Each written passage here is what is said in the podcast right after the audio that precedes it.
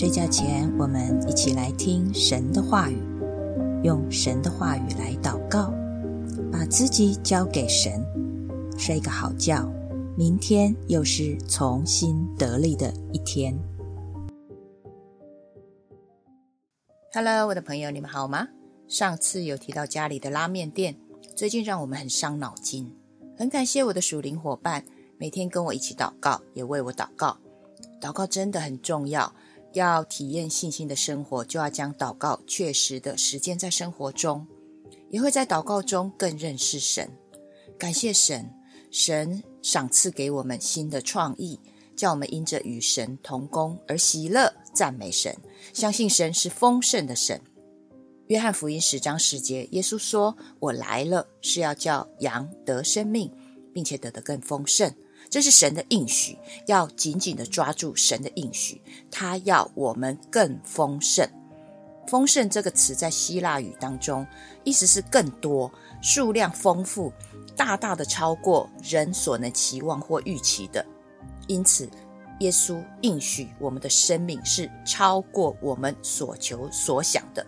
这次家里生意的问题，叫我们在这个当中更多体会到神的带领。我们本是如此的渺小，一点点事情就叫我们烦恼忧愁，真的无法依靠自己或是别人，真的很需要主，真的很需要仰望依靠主。我的属灵伙伴提醒我，不管将来如何，千万不要忘记现在这一种全然同心倚靠主的感受，这也是要承接丰盛生命的感受。世人。认为丰盛是有钱有势，会把人分成有钱人跟没钱人。但是属天的价值观是跟世界完全不一样的。感谢主，在诗篇，人是分成智慧人跟愚昧人，分别就是有没有听从神的旨意。你决定你生命的主是耶稣，你会得着永恒的生命，他应许给你丰盛的生命。但你选择钱财成为你生命的主，其实死的时候你根本带不走。钱财本来也不是邪恶的，它是中性的。神也乐意给我们获财的能力呀，只是世人的贪婪让钱财背了黑锅。他们不知道一切的丰盛都是神给予的，却自夸自己的财力、势力、能力。诗篇四十九篇说的很直接，他说。人在尊贵中而不醒悟，就如死亡的畜类一样。所以，选择当智慧人还是愚昧人，结局差很大。今天我们来读诗篇四十九篇。诗篇四十九篇，万民呐，你们都当听这话。世上一切的居民，无论上流下流，富足贫穷，都当留心听。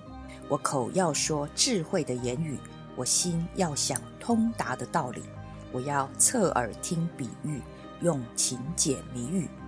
在患难的日子，奸恶随我脚跟，四面环绕我，我何必惧怕？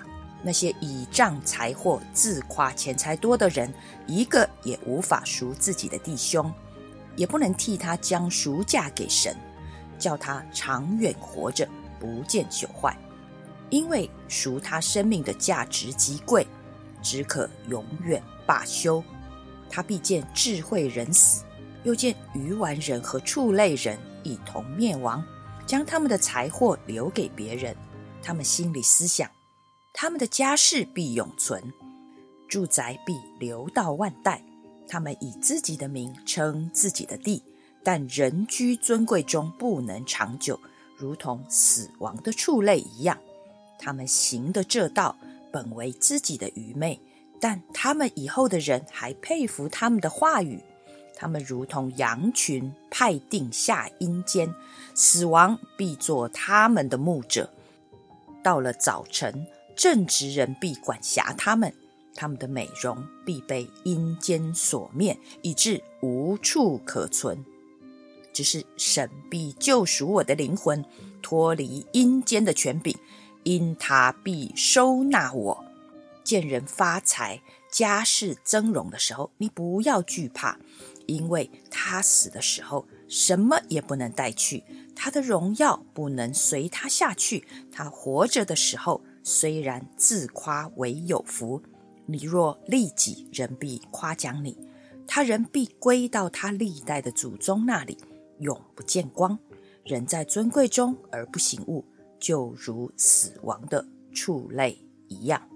阿门。我们一起来祷告，亲爱的主耶稣。谢谢你帮助我们，叫我们从圣经里面，叫我们从跟你祷告交流里面得着智慧，帮助我们留心听你的话语。主啊，让我们口里说出智慧的言语，心里想的是通达的道理。当我们生命中在患难的日子遇到困难的时候，四面环绕着黑暗。主啊，但我不惧怕。主啊，我也不仰仗自夸自己的钱财，因为我知道钱财无法买到永恒的生命。只有你有办法赎回我的生命，救把我的生命，帮助我能够选择成为智慧人。主啊，在这个世界的价值观，我们常常会去佩服一些。有权有势的人所讲的话，我们看重他们的话语，我们认为他是尊贵的。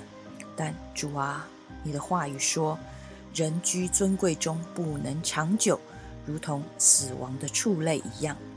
主啊，帮助我们能够成为智慧人，帮助我们成为正直人。主啊，你必救赎我的灵魂，脱离阴间的权柄。